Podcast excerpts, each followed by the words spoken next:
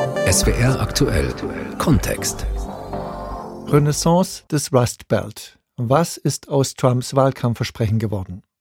Es war eins der zentralen Versprechen von US-Präsident Trump im Wahlkampf 2016, den Rust Belt zu einer Renaissance zu verhelfen, also der Region zwischen den großen Seen an der Nordgrenze zu Kanada und Pennsylvania. Denn die Stahlindustrie der USA dort war seit Jahren im Niedergang begriffen. Im Wahljahr 2016 produzierte Amerika fast 80 Millionen Tonnen Stahl, Tendenz leicht steigend. Der große Konkurrent China stellte dagegen über 800 Millionen Tonnen Stahl in diesem Jahr her. Und die Zahlen dort sind bis 2020 stark angestiegen. Was also ist in den letzten vier Jahren seit der Wahl von Donald Trump geschehen? Ist es ihm gelungen, den Rust Belt wiederzubeleben?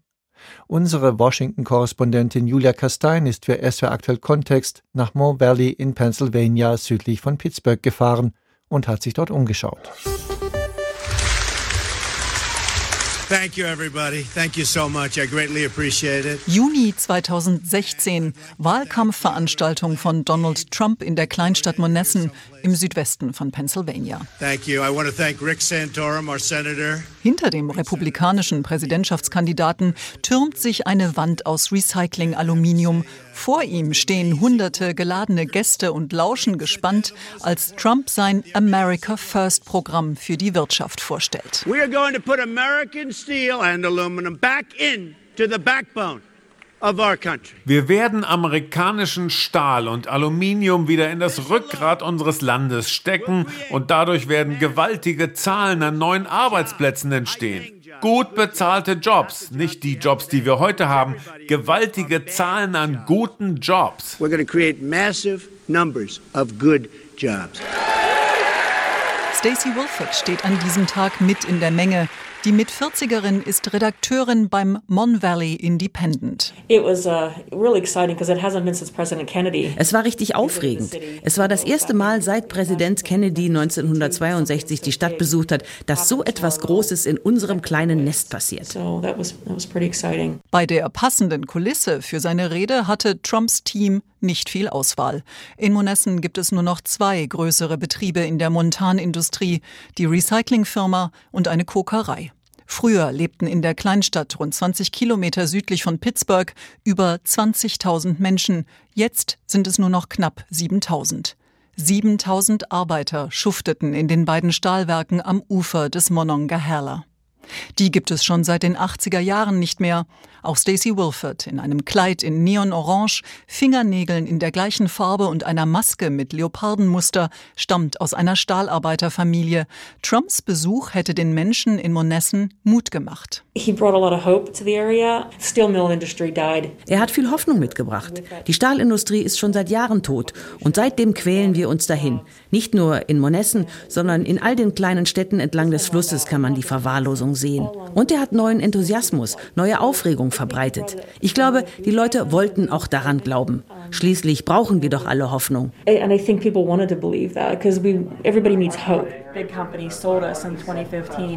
Der Mon Valley Independent residiert in einer heruntergekommenen Baracke, die sich die Zeitung mit einer Tankstelle teilt. Im Newsroom läuft der Fernseher, vier Reporter tippen und telefonieren. Stacy und ihre Kollegen kennen die lokale Wirtschaftsentwicklung genau.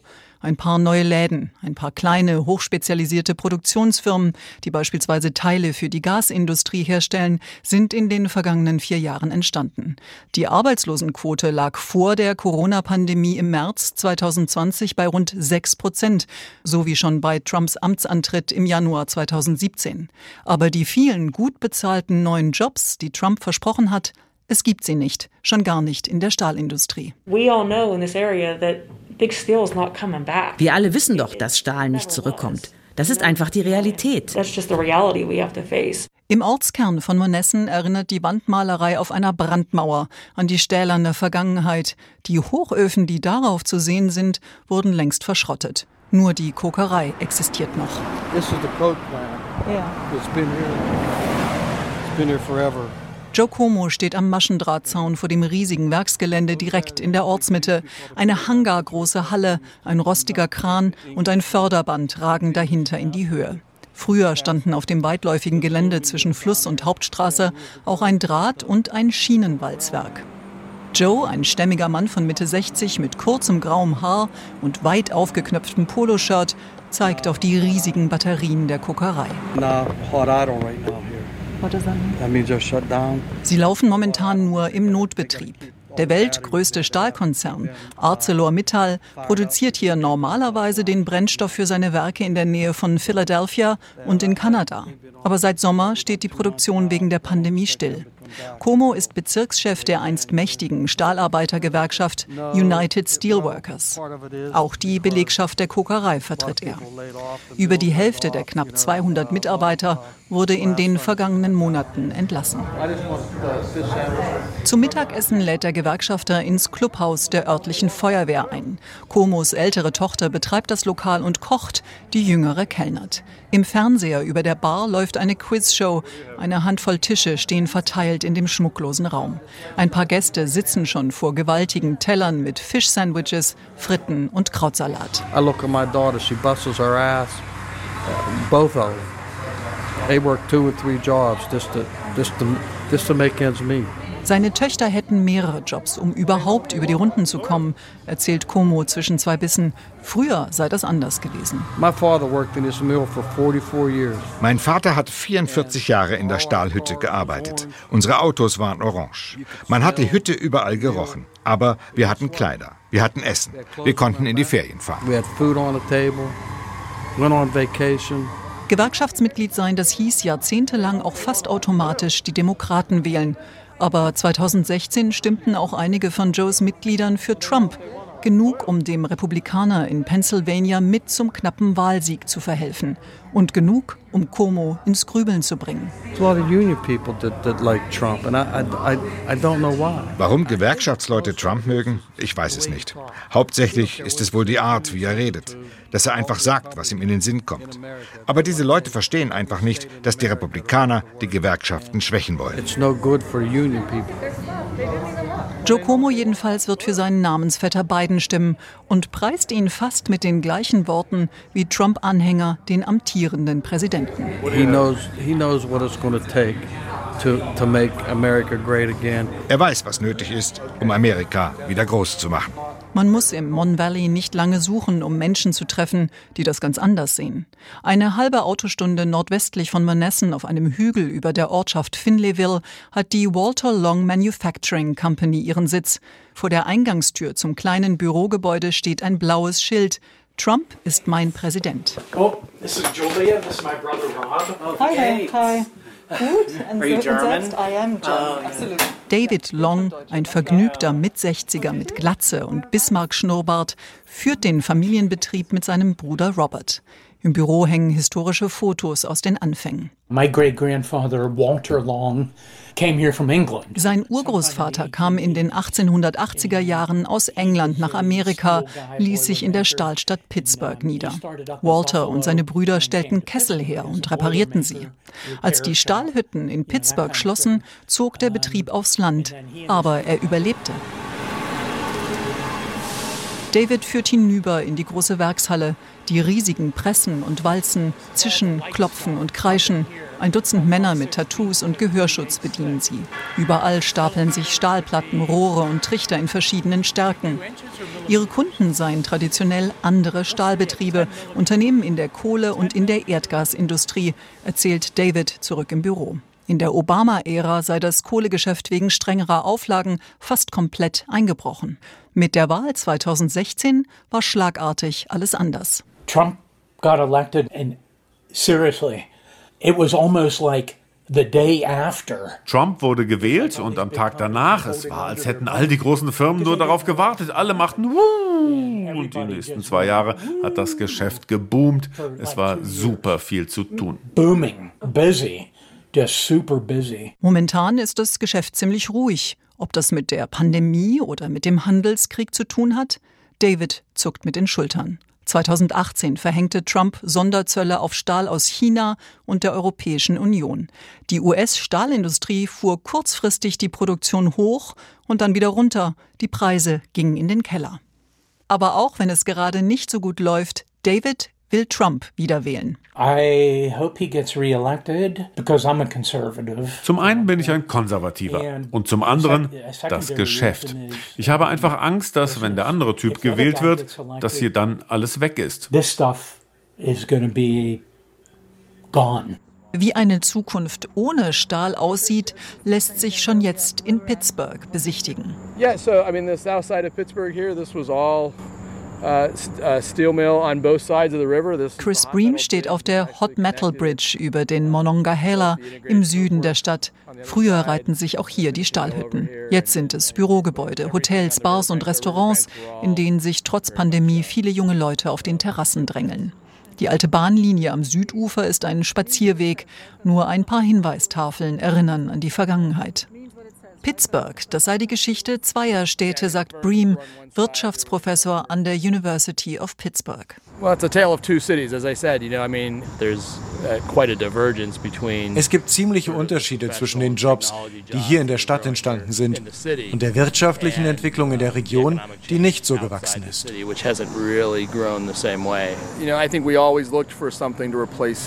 Für lange Zeit haben wir nach etwas gesucht, das Stahl ersetzen kann.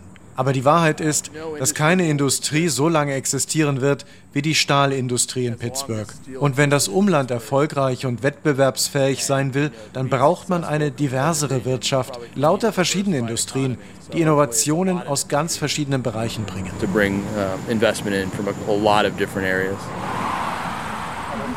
Zurück in der Kleinstadt Monessen ist von erfolgreichem Strukturwandel noch nichts zu spüren.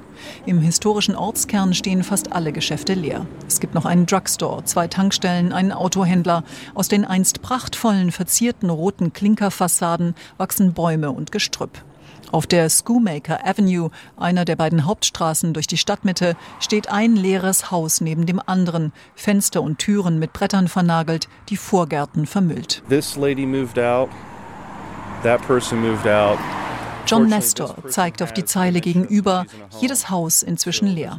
Der 32-Jährige wohnt mit seiner Familie im einzigen gepflegten Haus auf dem gesamten Block. Auf seiner Veranda stehen Blumenkübel und Katzenfutter. Liebe Gott, liebe die Menschen, steht auf Nestors T-Shirt. Er selbst klingt resigniert.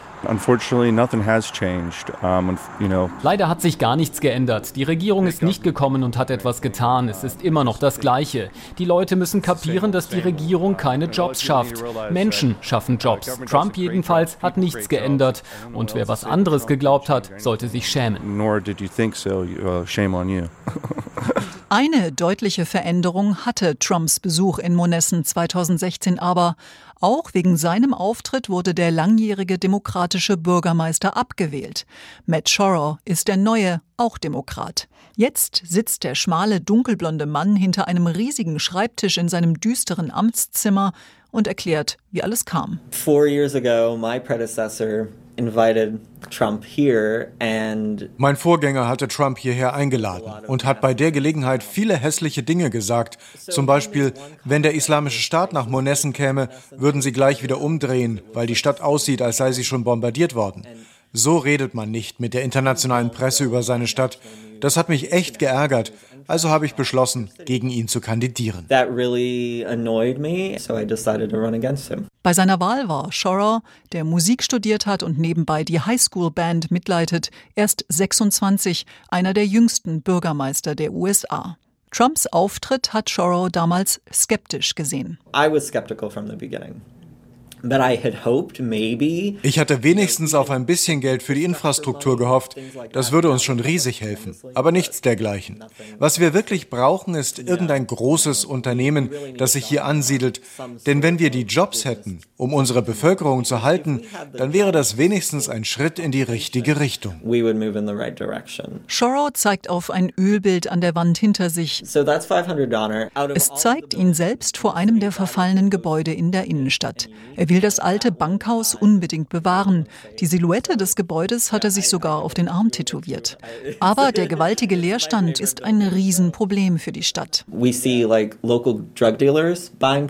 Jetzt sehen wir, wie die Drogenhändler die Häuser kaufen und daraus dealen. Monessen hat mittlerweile mehr Dealer als Abhängige. Das ist ein echtes Problem. Es hat viel mit dem Mangel an Möglichkeiten zu tun, keine Jobs und so weiter. Aber auch mit der großen Zahl an verlassenen Gebäuden. Da kann man viel verstecken. And also with the amount of abandoned buildings. You know, there's a lot of places to hide things. Shoro hofft, dass die Demokraten aus Trumps Auftritt in Monessen etwas gelernt haben. Biden muss auch raus und die kleinen Orte besuchen, auch wenn es wegen der Pandemie schwer ist. Aber ich glaube, viele Menschen in Städten wie Monessen fühlen sich vergessen. Und es ist ganz wichtig für alle Städte und Dörfer, sich nicht vergessen zu fühlen. It's important for cities of all sizes, villages, communities to to not feel forgotten. Die Renaissance des Rust Belt. Was ist aus Trumps Wahlkampfversprechen geworden? Ein erstmal aktuell Kontext war das von Julia Kastein.